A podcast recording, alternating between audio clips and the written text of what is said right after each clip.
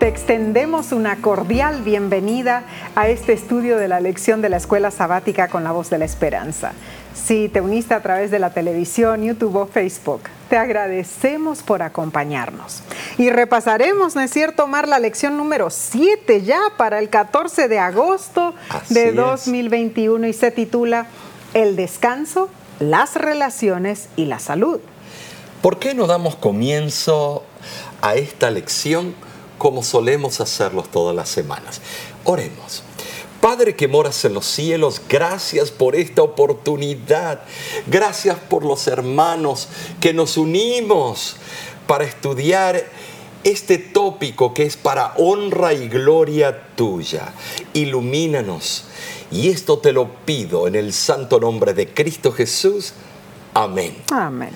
El texto de esta semana se encuentra en Génesis capítulo 45, versículo 5. Y dice así, ahora pues, no os entristezcáis ni os pese de haberme vendido acá, porque para preservación de vida me envió Dios delante de vosotros. El contenido de esta lección cuenta la historia de Jacob, José y sus hermanos. En este texto vemos que los hermanos eludieron la presencia de José. Ante la alarmante verdad de que el Señor poderoso de Egipto era su propio hermano. José les aseguró con bondadosas palabras que no tenía la intención de vengarse de ellos, pero no le creían. Ah, tremendo. Ahora imaginémonos un poquito volviendo atrás al plan demoníaco de los hmm. hermanos de José. Así es. Fue horrible.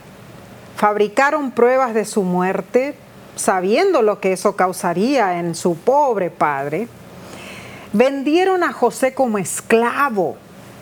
Y su desprecio por su vida es inexcusable aunque había, bueno, podríamos decir un poquito de arrogancia y actitud de superioridad, digamos, eh, de parte del joven José hacia ellos, ¿no? Pero este es el trasfondo del estudio de esta semana. Analizaremos cómo se pueden sanar las relaciones familiares. Y eso parece ser que solamente un milagro, porque cuando ya las cosas se malogran, quedan tóxicas. Es cierto. Aquí se refleja la excelsa forma de, pensar de José. Mm. Él vio la mano de Dios en su vida de hijo favorito a esclavo, a prisionero y finalmente a ser gobernante de Egipto. ¿Puedes creerlo? Increíble. Con derecho podría haber reprochado a sus hermanos, pero manifestó simpatía y mm. consideración hacia ellos. Ah, el poder del perdón. Oh, sí, oh, mm. sí. A lo largo de la lección de esta semana veremos cómo el perdón nos libera del veneno de la amargura. Porque el perdón nos cambia, nos libera de la esclavitud del, del resentimiento. y la lección nos cuenta una historia conmovedora. El hombre había sido acusado de agredir sexualmente a una mujer. Ella lo identificó en una alineación policial. Aunque la evidencia hacía cuestionable su culpabilidad, la mujer insistió en que Johnny era culpable. Y así fue que Johnny terminó en la cárcel por 14 años por un crimen que él no había cometido. Solo cuando la evidencia de ADN lo exoneró, la mujer, que se llamaba Joan, se dio cuenta de su terrible error y entonces quiso conocer a Johnny cuando lo dejaron en libertad. ¿Qué haría este hombre? ¿Qué haría este hombre que había sufrido tanto cuando viera cara a cara a la mujer que le había arruinado la vida durante tantos años? Hmm. Ah, pero cuando se encontraron y se miraron los dos a los ojos, John rompió en lágrimas. Sin embargo, Johnny se inclinó, tomó sus manos y le dijo a ella, te perdono. No podía creerlo.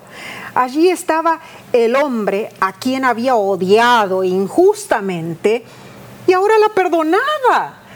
John dijo que así comenzó ella a comprender de qué se trataba realmente la gracia.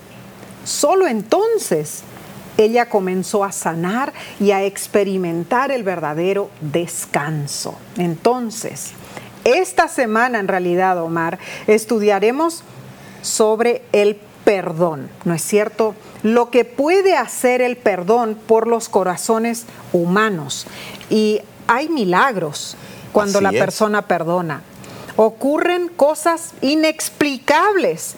Tenemos experiencia con muchísima gente, ¿no es cierto? Así es. Casos a veces que parecen Unos no tener solución. Impresionante. Increíble. Entonces, pasemos a la sección del domingo 8 de agosto y se titula Enfrentar el pasado. Finalmente las cosas mejoraron para José. Menos mal. Salió de la cárcel y llegó a ser el primer ministro del faraón. Impresionante. Se casó, tuvo dos hijos y los graneros de Egipto estaban repletos. Ah. Tremendo administrador Claro y sí. estratega. Y entonces los hermanos de José se aparecen de sopetón. Ay, ay, ay. En Génesis 42 presenciamos una novela de intriga y casi de horror. José podría muy bien haberse vengado con todo lo que su poder le permitía, pero en vez de Cierto. desquitarse, se preocupó por el bienestar de su familia. Esto es algo increíble en Increíble, la verdad. Quiso saber de su padre y de su hermanito Benjamín. Mm, qué historia fascinante. A mí me encantaba, es. desde niña me encantaba leerla.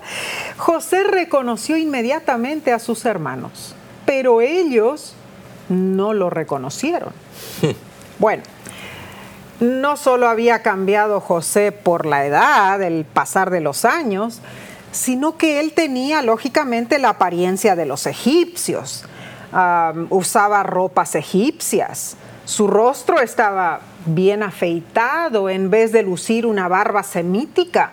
Quizá usaba los maquillajes eh, de aquel tiempo, de ese pueblo, algo específico. Además, hablaba un idioma extraño y era un poderoso señor. ¡Ja! El mero pensamiento de relacionar a José con ese hombre poderoso habría parecido absurdo para los hermanos. Ahora, José les habló a los hermanos cosas ásperas, dice la Biblia. Al principio. Mm. Así dice el texto literalmente, cosas ásperas les dijo. Pero no se debió eso a un sentimiento de venganza, Omar, ¿no es cierto? No.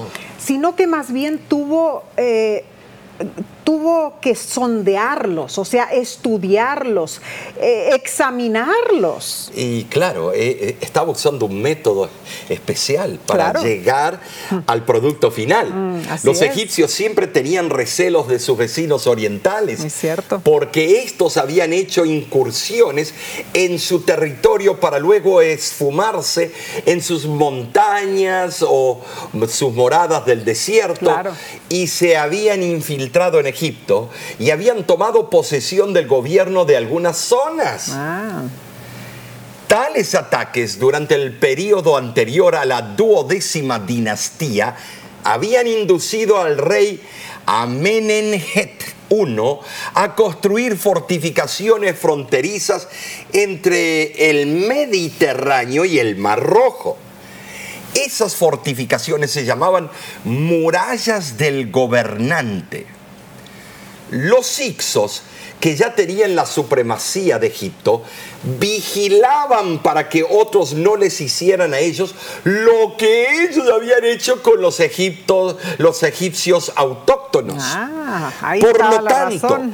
era natural que José examinara todo todos los que provenían del oriente Mm. e hiciera un esfuerzo para detectar si eran indeseables o espías. Claro, tenía que tener cuidado. Claro. cierto. Eh, podía ser eh, una infiltración del Claro. enemigo. El hambre predominante en los países vecinos traía gran número de extranjeros a Egipto para comprar cereales Mm. y debía haber mucho cuidado para eliminar a aquellos cuya presencia en el país pusiera en peligro su seguridad. Esto parece un poco a Estados Unidos de Norteamérica, que muchos emigran a ese país Claro. y el país se resiente y empieza a maltratar a los emigrantes. Mm, a veces. los inmigrantes, es cierto eso, Omar. Eh, pero en muchas ocasiones eh, todos los países deben tener Todos cuidado. los países tienen seguridad. Mm, es cierto, así es. Y, hay veces que se los trata bien, pero también hay casos que son terribles cuando salen injustos. Es cierto. Pero si los hermanos de José se ofendieron por la acusación lanzada contra ellos, yo, yo creo que el temor más bien los indujo a retener su orgullo Así es. y aseguraron su completa inocencia en frente de ese gobernador egipcio. Y cuando eso no impresionó al, a- al Señor ese tan importante, de acuerdo a ellos, ellos empezaron a contarle detalles específicos de su familia, tratando lógicamente de probar su honestidad. No había nada para sospechar que ellos fueran espías, lógicamente. José aceptó la explicación de ellos, pero insistió en que trajeran a su hermano menor.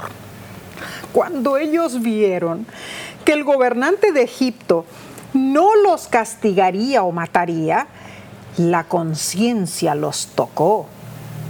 Cuán diferentemente ellos habían tratado a su hermanito José años y años antes. Este poderoso señor de Egipto tenía compasión de sus familias que estaban sufriendo de hambre, mientras que ellos habían intentado dejar a su hermano menor en la cisterna para que muriera allí de hambre. Ahí reconocieron su culpabilidad. Y más aún, Rubén recordó a todos los otros cómo él los había amonestado para que no pecaran contra el muchacho.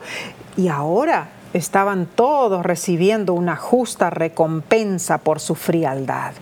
Y así, así se estaban acusando los unos a los otros en la presencia de José, sin darse cuenta de que él entendía cada palabra que decían.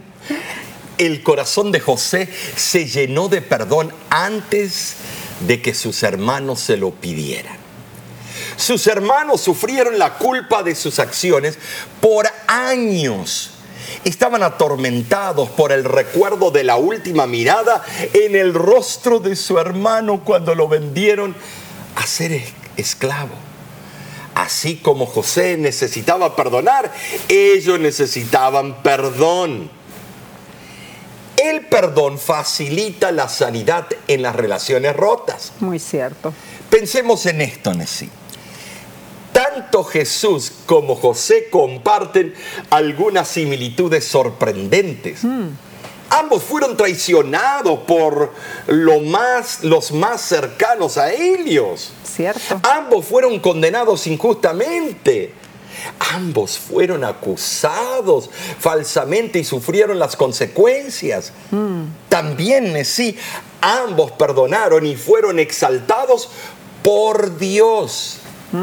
Colgado de la cruz, con clavos en sus manos y pies, Jesús gritó, Padre, perdónalos, porque no saben lo que hacen.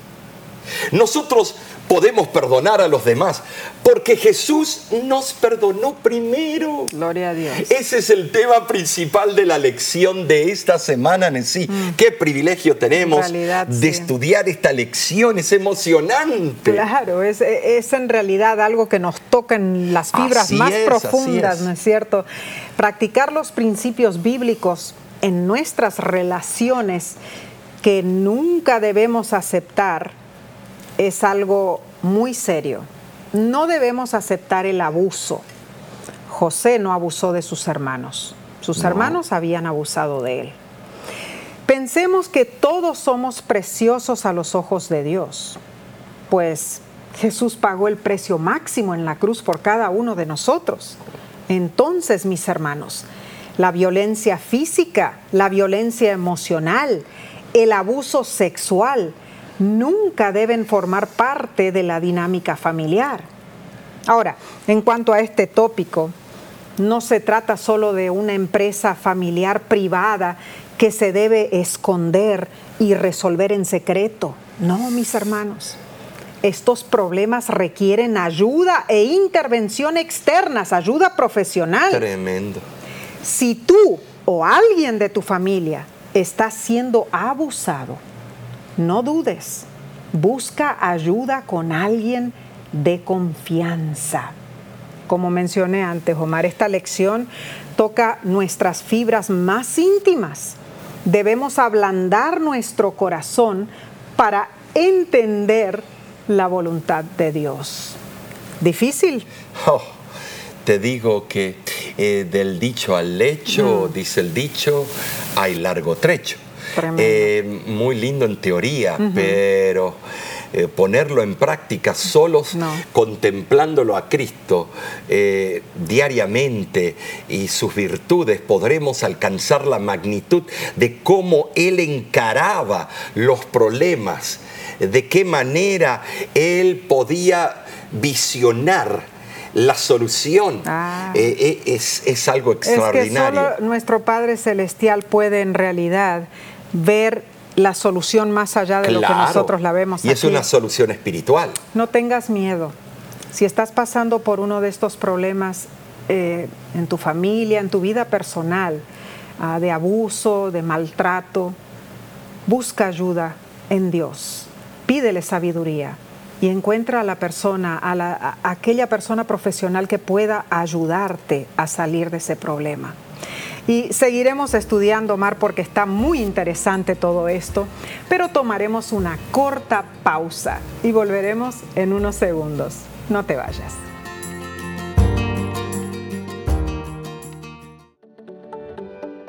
En nuestra aplicación puedes encontrar más contenido como este que te ayudará en tu vida espiritual.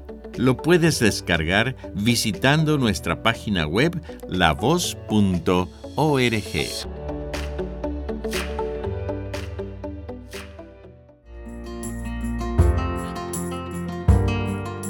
Muchas gracias por acompañarnos. Estudiemos la lección del lunes 9 de agosto titulada Preparación del terreno. Bien, José había perdonado a sus hermanos, Así ¿no es es, cierto? No sabemos exactamente cuándo José los perdonó, pero seguramente lo hizo mucho tiempo antes de que aparecieran en Egipto. Eh, es interesante ese concepto, Nessie, porque eh, en sí, si él tenía ese, eh, esa ex- estrecha relación con su creador, lo más probable es que ese proceso de perdón Se necesitaba el se necesitaba, pero él ya lo había practicado Mm. años atrás. Claro que Es que José nunca hubiera prosperado si no los hubiera perdonado. cierto.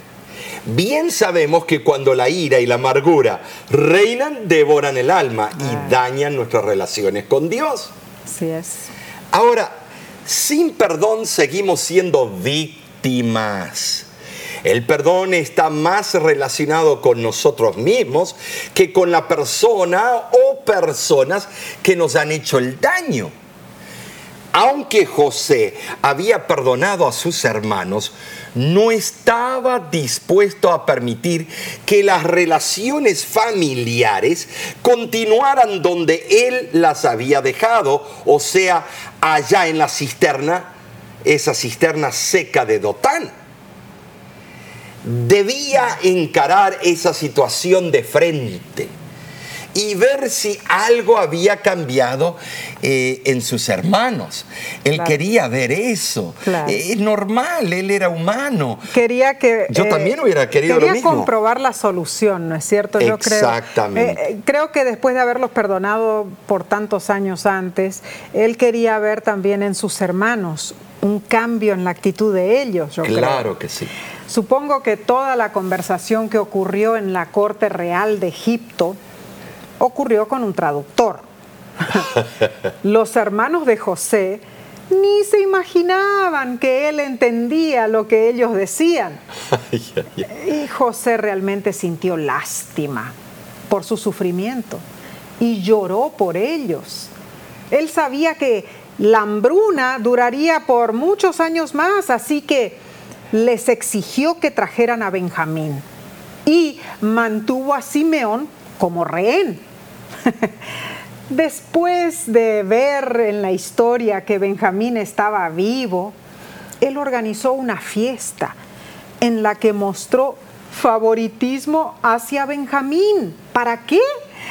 Para ver si los viejos celos de sus hermanos todavía estaban allí. Bueno, los hermanos no mostraron señal de celos, pero José sabía lo astutos que podían ser.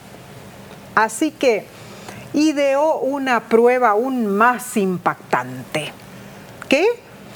Poner todo el dinero que habían traído para pagar por los granos de regreso en sus bolsas sin que ellos lo supieran. Ay, ay, ay. Esta novelita podría titularse Atrapados sin salida.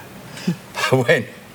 La verdad que cuando leemos por primera vez esta historia, deseamos un poco de venganza, ¿no es cierto? Ah, sean sinceros, eh, en contra de estos hermanos ingratos y viles.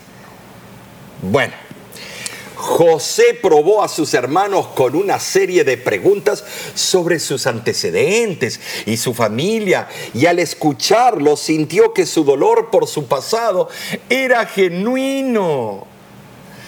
Finalmente convencido de su sinceridad, José no aguantó más lo que habrá sido ese encuentro y lloró incontrolablemente en su presencia. Oh, lo que habrá sido eso.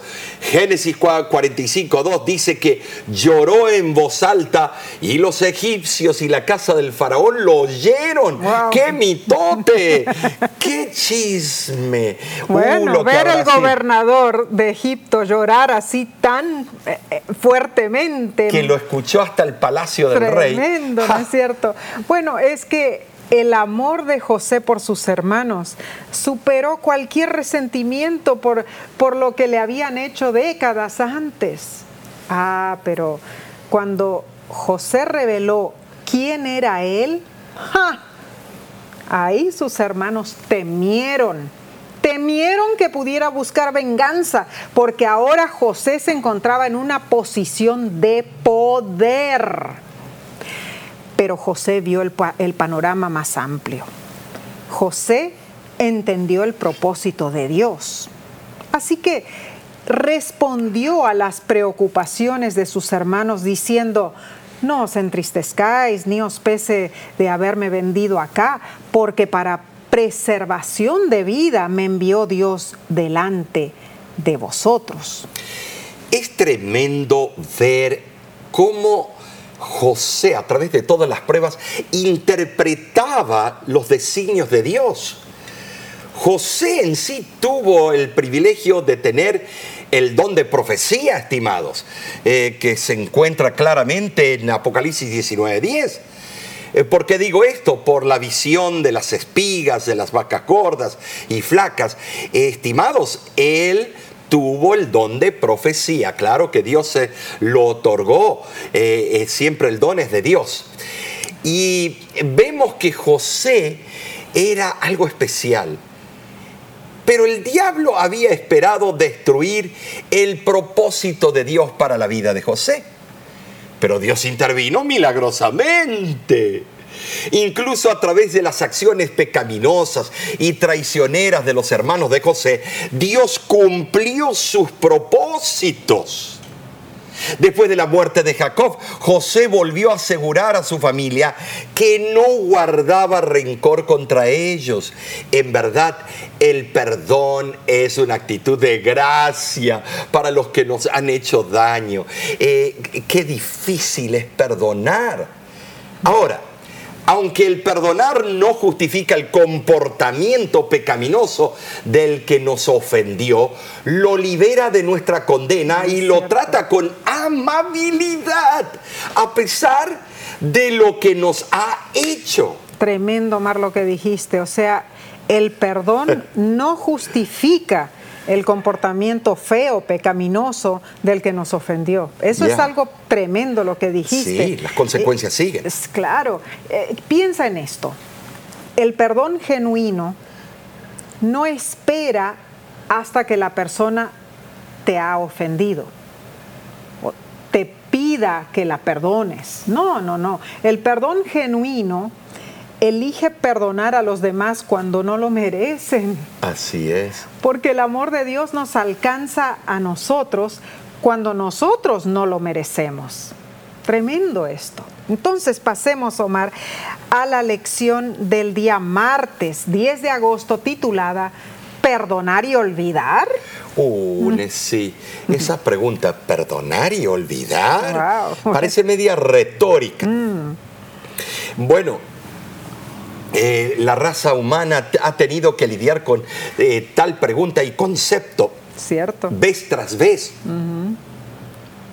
Los autores de la lección presentan algunos puntos muy interesantes, Nessie. Cierto. El perdón se ha definido como la voluntad de abandonar el derecho de uno al resentimiento, la condena y la venganza hacia un delincuente o grupo que actúa injustamente. Así es. Saben, sí, hay una doctora muy famosa, la doctora Marilyn Armour, una terapeuta familiar que trabajó con sobrevivientes del holocausto para averiguar qué habían hecho ellos, para dar sentido a lo que les había sucedido. Mm. Y entonces ella escribe, miren esto, toda la idea del perdón es un acto intencional de la víctima no es algo que simplemente sucede. El perdón no significa que no habrá consecuencias. El perdón no significa dejar que un abusador continúe con patrones abusivos. El perdón significa que entregamos nuestra aversión y nuestro deseo de venganza, bueno, a Dios. Si no lo hacemos, la ira, la amargura, el resentimiento y el odio harán que lo que esa persona nos ha hecho sea aún peor. Tremendo concepto de esta gran psicóloga, gran doctora, filósofa. Eh, eh qué, tremendo esto. este estudio fue muy útil. Eh, eh, muy, muy impactante. Ah, y la lección nos pregunta, ¿Qué hace por nosotros el acto de perdonar a los demás? Mateo capítulo 18 del 21 al 35 nos pone por delante el ejemplo de Jesús. Eh, o sea, cuando Jesús eh, otorgó el perdón, y leo los primeros dos versículos, dice así, entonces se le acercó Pedro y le dijo, Señor, ¿cuántas veces perdonaré a mi hermano que peque contra mí? ¿Hasta siete? Jesús le dijo, no te digo hasta siete, sino aún hasta setenta veces siete. Bueno, en forma directa, Jesús dedicó muy buena parte de lo registrado en el capítulo 18 de Mateo a las enseñanzas acerca de la, de la actitud que debe asumir un cristiano para con su hermano ofensor, sobre todo si la ofensa es personal. Plenamente consciente de que Jesús siempre interpretaba la ley en forma más amplia que los escribas, Pedro intentó adivinar el punto límite de la paciencia que Cristo podría recomendar y empleó el número 7, que generalmente representaba la perfección.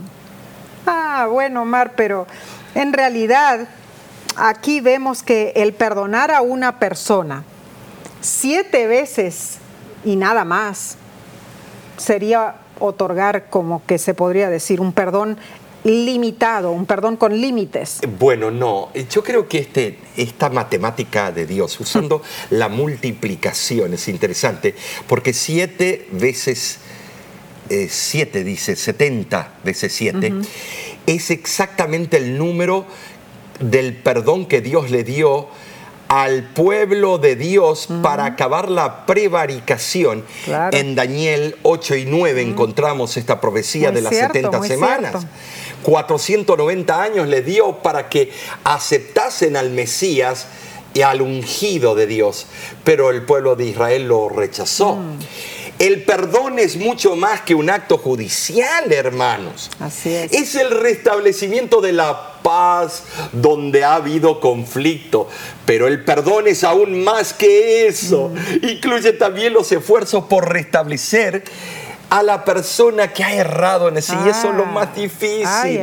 la sintaxis de la frase 70 veces 7, como dije, es ambigua en el griego, por lo cual algunos han entendido que Jesús dijo que debían perdonar 77 veces. Ah. No, cualquiera de las cifras armoniza con la verdad que aquí se enseña es decir, que el perdón no es asunto de matemáticas ni de reglas o leyes, aunque sí hay algo de matemáticas en sí, sino de actitud. Actitud. El que alberga la idea de que algún momento futuro no perdonará a alguien está lejos de conocer el verdadero perdón. Cierto. Si el espíritu del perdón mueve al corazón, una persona estará tan dispuesta a perdonar al al alma arrepentida por octava vez como lo estuvo la primera vez o la vez número 490 como lo estuvo la octava vez. El verdadero perdón no es limitado por números, no es el acto, eh, el acto el que vale, sino el espíritu que lo motiva. La verdad es que aprender a perdonar es primero entender que Dios me ha perdonado a mí. La lección explica que todos somos culpables y hemos pecado contra Dios. Y aún así, en Jesús podemos ser perdonados, no porque lo merezcamos, sino porque Dios nos regala su gracia.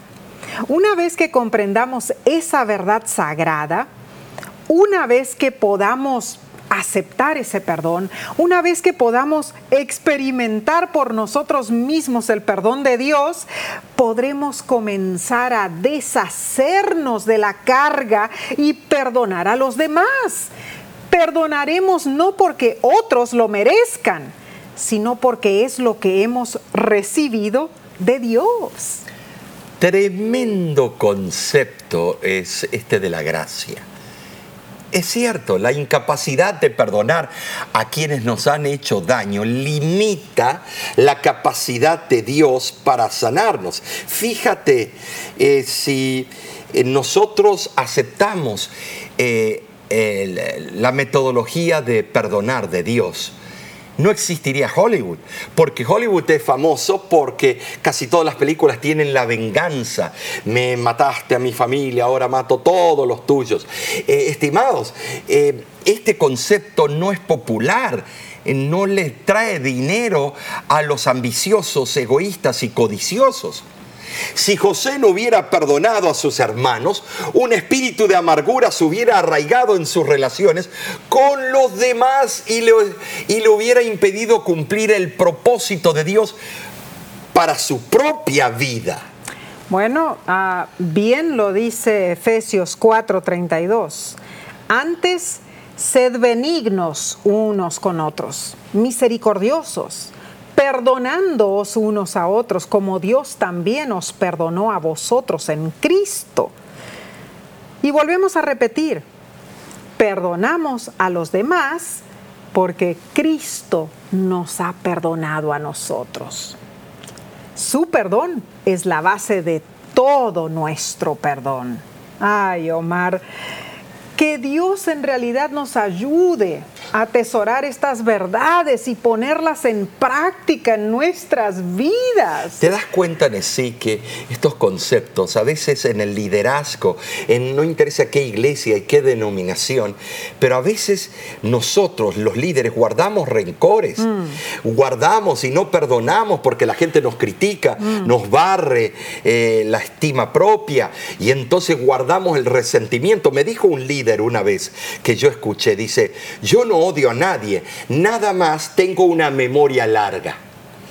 Estimados, eso es lo mismo que guardar el rencor viene adentro de la misma cosa, pero muy políticamente y sabiamente dicho. Ah, pero es la pregunta de, la lección de este día. Perdonar y olvidar. Claro. Muchas pero personas esto sigue dicen perdonar y no olvidan, ¿no es cierto?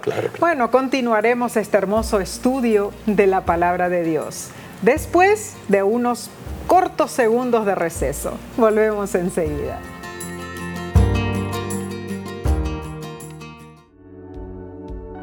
Con seguridad estás disfrutando este estudio de la escuela sabática. Te invitamos a buscarlo en formato de video por nuestro canal de YouTube. Lo puedes encontrar en youtube.com diagonal La Voz de la Esperanza.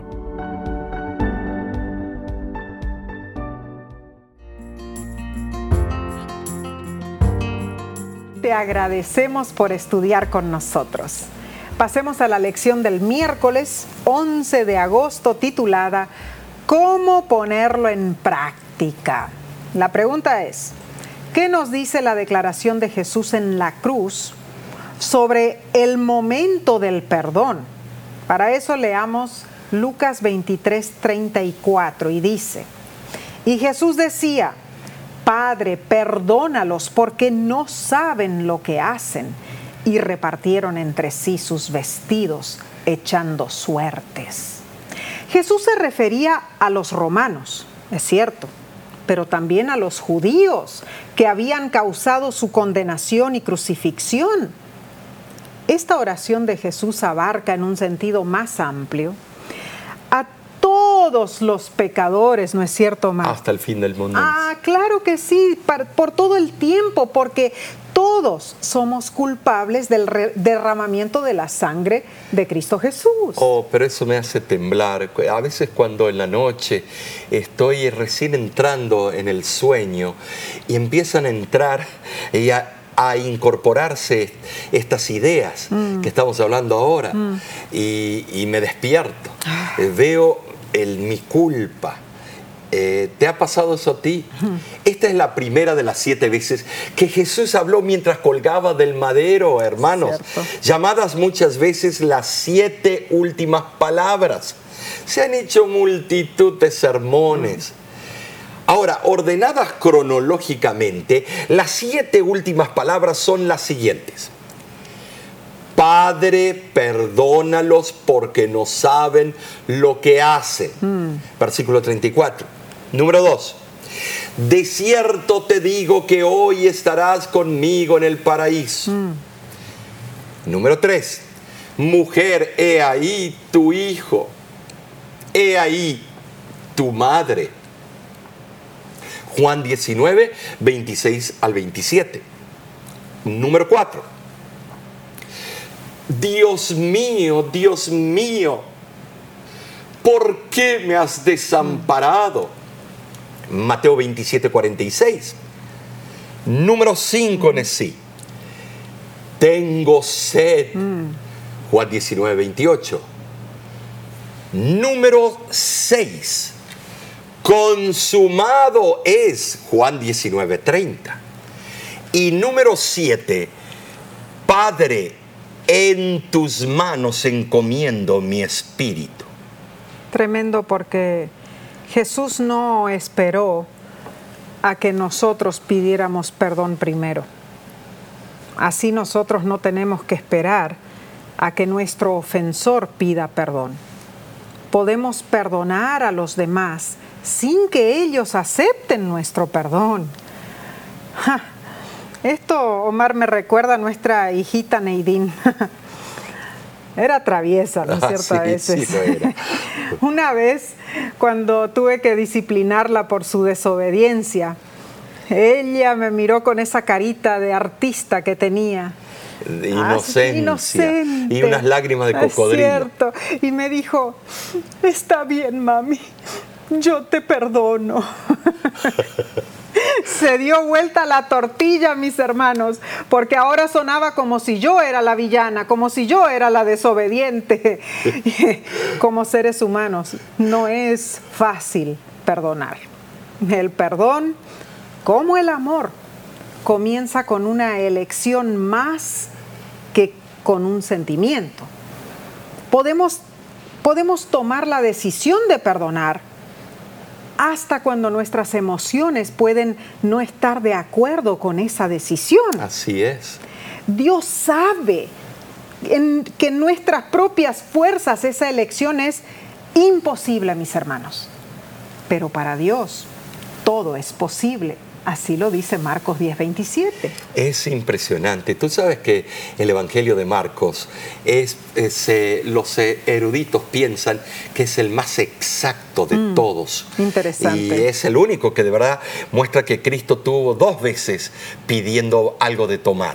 Los otros nada más una Mm. Tremendo. vez. Por eso se nos dice que oremos por aquellos que nos han lastimado. Ajá. No es fácil, No, Nessie. no es fácil. El perdonar no es fácil, como acabo de decir. El dolor y el daño que alguien nos ha hecho puede ser devastador, sí. Horrible. Cambiar el rumbo de nuestra vida, dejándonos heridos y también quebrantados. Pero la sanidad vendrá si lo permitimos. ¿Lo has permitido tú? ¿Lo he permitido yo? Por el contrario, si nos aferramos a la amargura, la ira y el resen- resentimiento, eso hará que la sanidad sea mucho más difícil y que tome más tiempo. Ah, va a ser más difícil y va a tomar más tiempo, es cierto. El sacrificio de Jesús es el mejor ejemplo de lo que le costó al mismo Dios perdonarnos a nosotros. Si Él pudo pasar por ese sufrimiento por nosotros, aunque sabía que muchos lo rechazarían, entonces ciertamente nosotros también podemos aprender a perdonar. Y es, eso es, no hay eh, eh, manera de esquivarlo. No hay manera. Debemos perdonar como Cristo lo hizo. Y como Cristo lo sigue haciendo. Qué bueno que lo aclaraste, porque Él lo sigue haciendo. Todos Todavía vivimos bajo la gracia. Todos los días. Y te pregunto a ti, ¿necesitas tú perdonar a alguien? Hazlo hoy. Y no solo por el bien de esa persona, hazlo también por tu bien. Es muy importante eso, para que tengas descanso en tu alma, para que puedas encontrar la paz que buscas. Para eso sirve el perdón. Entonces, Omar, ¿qué te parece si vamos al estudio del jueves Oh, qué para el 12 de agosto? para esta semana. Se titula ¿Cómo hallar descanso después del perdón?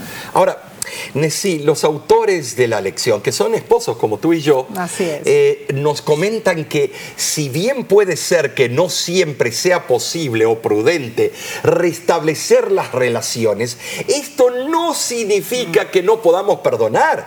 Es posible que no podamos abrazarnos y llorar con nuestro agresor, pero sí es posible expresar nuestro perdón verbalmente o por medio de una carta.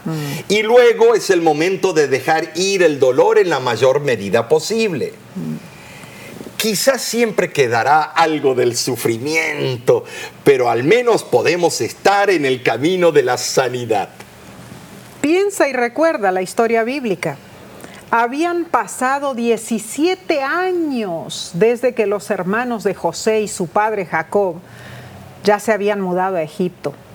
Ya como que todo había parecido bien, todo se había solucionado, pero ahora, después de 17 años de vivir allí en Egipto con toda la comodidad que José les había dado a sus hermanos y a su padre, ahora Jacob muere. Y entonces ahí llega el problema, porque los hermanos temieron, temieron que José tomaría venganza. Y vemos esa historia en Génesis, Génesis capítulo 50, de, versículo, de los versículos 15 al 21. En los versículos 19 y 20, José les asegura nuevamente a sus hermanos, no temáis, ¿acaso estoy yo en lugar de Dios? Vosotros pensasteis mal contra mí, mas Dios lo encaminó a bien para hacer lo que vemos hoy, para mantener en vida a mucho pueblo. La verdad es que si la herida es profunda, probablemente tendremos que perdonar muchas veces. Y cuando vengan a nuestra mente malos recuerdos, tendremos que acudir a Dios de inmediato en oración y tomar la decisión de perdonar nuevamente. Me acuerdo cuando estaba en una campaña evangelística, se me acerca una mujer y dice, pastor, usted ve aquel hombre que pasó al llamado y se está por bautizar. Ese fue el que me abusó, me violó. Pastor, no, no lo puedo perdonar. Pastor, le tengo asco. Y la comprendo, le dije. Claro, ¿cómo uno cree que eh, somos humanos? ¿Cómo nos vamos a olvidar esos actos repugnantes? Ah, Dios nos ayuda. Sí, hermanos, cuando sea eliminado Satanás, porque Satanás se encarga de recordarnos todo lo malo para que dudemos de Dios. Entonces, Notemos cuán profunda era la herida, eh, la culpa de los hermanos. Incluso después de toda la reconciliación, toda la restauración, la clara prueba del perdón de José hacia ellos, se preocuparon por lo que pasaría después de la muerte de Jacob. Hermanos, miren, eh, les sigo contando. Eh, resulta que esa mujer le dije, bueno, eh, quiere que yo hable con la persona. No, no, yo me voy a otra iglesia entonces.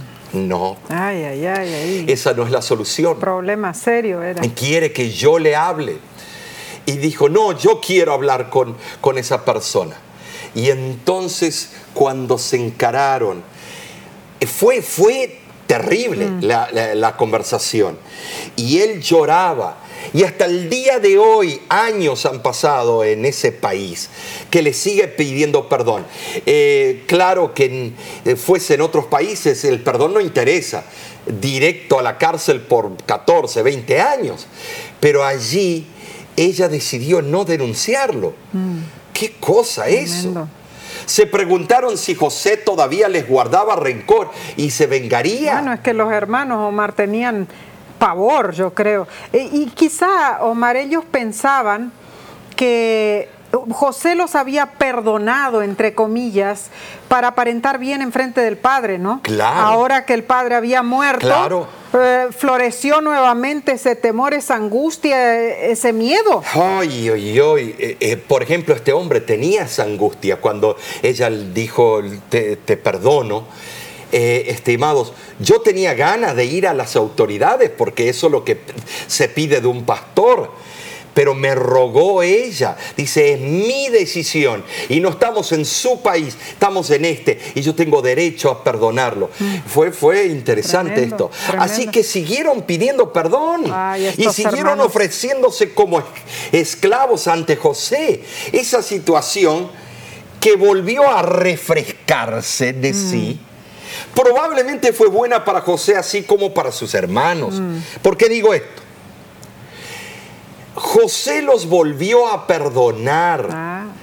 Así actúa Dios cuando acudimos a Él. Nosotros tenemos que pedirle perdón todos los momentos del día. Ya no se habla de esclavitud ni de la necesidad de castigo o apaciguamiento, sino simplemente de la aceptación amorosa y de estar de regreso en la familia. Oh, sí, qué maravilla es el perdón de Dios. Eh, cuando nosotros sabemos perdonar, después de que hemos perdonado a alguien, nos sentimos tan bien. Uno se va con una paz. Una carga. Aunque uno se recuerde, pero igual me robó 10 mil dólares. Ah, pero uno se va uno dice, yo quiero ser salvo, yo quiero estar en el cielo. Mm, Ah, ya, ¿qué me interesa eso? Amén. Bueno, eh, la historia de José tuvo un final feliz. Ah, fue algo bonito, es, es hermosa leerla, ¿no es cierto? Y nos trae paz al alma. Claro. Pero la lección pregunta, ¿cómo respondemos cuando el final de la historia no es tan feliz? O podríamos argumentar a largo plazo que con el fin del pecado y el fin de la gran controversia, cuando todos los problemas estén resueltos, habrá un final feliz. ¿Cómo podría esta esperanza ayudarnos a lidiar con finales que no son tan ideales en nuestras vidas? Esas preguntas son muy importantes de discernir, eh, llegar a la respuesta. Alguien dijo una vez, un autor anónimo, pero se sabe el dicho, no perdonar es como beber veneno mientras se espera que la otra persona muera. Tremendo dicho. Cuán cierto, porque el veneno del rencor se apodera en forma sistémica de nuestra mente, nuestras emociones y de todo lo que somos. El perdón es un atributo de Cristo que fluye del Calvario y es básico en todas nuestras relaciones Así es. es fundamental para las relaciones positivas entre esposos y esposas. Claro. Padres e hijos, miembros de la iglesia y compañeros de trabajo. Si no puedes perdonar, tendrás un conflicto continuo en las relaciones humanas porque algún día alguien te va a ofender. No hay escape. Si guardas rencor, si estás resentido, si albergas amargura, tus relaciones se amargarán. Las personas resentidas e implacables arrojan su veneno a las personas que las rodean y arruinan a sus cónyuges, a sus hijos, a sus nietos y nunca, nunca son felices. Ay, ay, Llegan ay. a ser orgullosos en forma negativa, horrible, venenosa. En cambio, las personas perdonadas y que perdonan son una influencia, bueno, positiva donde quiera que vayan. Cierto. La atmósfera que las rodea es de paz, por lo que la gente se siente en paz en su presencia. Han experimentado un amor sin medida en Jesús, por lo que pueden amar a quienes los rodean. Esto es algo loable, esto es algo encumbrado, algo, y yo creo que es una de las mayores victorias que el ser humano pueda tener. Y el apóstol Pablo oró por una conciencia sin ofensa para con Dios y los hombres. Cuando Dios nos perdona y experimentamos su gracia, anhelamos hacer todo lo posible para restaurar nuestras relaciones quebrantadas. Es cierto que hemos hablado que debemos perdonar, pero a veces ah, debemos acercarnos a aquellos a quienes nosotros hemos herido y pedirles perdón. Bueno, Mar, esto está difícil porque Está no es solamente perdonar, sino pedir perdón a los que hemos ofendido. Puede significar una llamada telefónica, una carta o un mensaje de texto para iniciar la conversación. Te pregunto, ¿has ofendido a alguien recientemente? ¿Has lastimado una relación con un ser querido que necesita reparación? Si has ofendido o lastimado a alguien, ¿por qué no pedirle a Dios que te ayude a saber cómo remediar la situación? Ora para hacer algo específico con el fin de restaurar. Y por otro lado, Nesí, si alguien te ha lastimado profundamente, pídele a Dios que te dé la gracia de perdonar a esa persona. Ya sea que necesites pedir perdón o necesites perdonar. Encontrarás tú que la gracia de Dios es suficiente para ti. Amén. Terminemos con la siguiente cita, Nesí. Nada puede justificar un espíritu implacable. El que es despiadado con los demás demuestra que él mismo no es partícipe de la gracia perdonadora de Dios. En el perdón de Dios, el corazón del descarriado se acerca al gran corazón del amor infinito. La marea de la compasión divina fluye hacia el alma del pecador y desde él hacia los, las almas de los demás. La ternura y la misericordia que Cristo ha revelado en su propia vida preciosa se verán en aquellos que se conviertan en partícipes de su gracia. Qué hermoso, Omar. El perdón de Dios es un ejemplo para nosotros. Y hemos llegado al final de esta Mm, semana. Claro que sí. La semana que viene tendremos otro estudio impactante, buenísimo, fascinante de la palabra de Dios. Así que no te lo pierdas. Únete nuevamente con nosotros por este medio. Ah, si lo haces por YouTube, suscríbete a nuestro canal para que puedas tener allí todo este material valioso para crecer espiritualmente. Y en realidad es lindo que estudiemos juntos, que aprendamos más de la voluntad de Dios para nuestras vidas. La lección de la semana que viene, Omar, se ¿Cómo se titula, titula? Libres para descansar.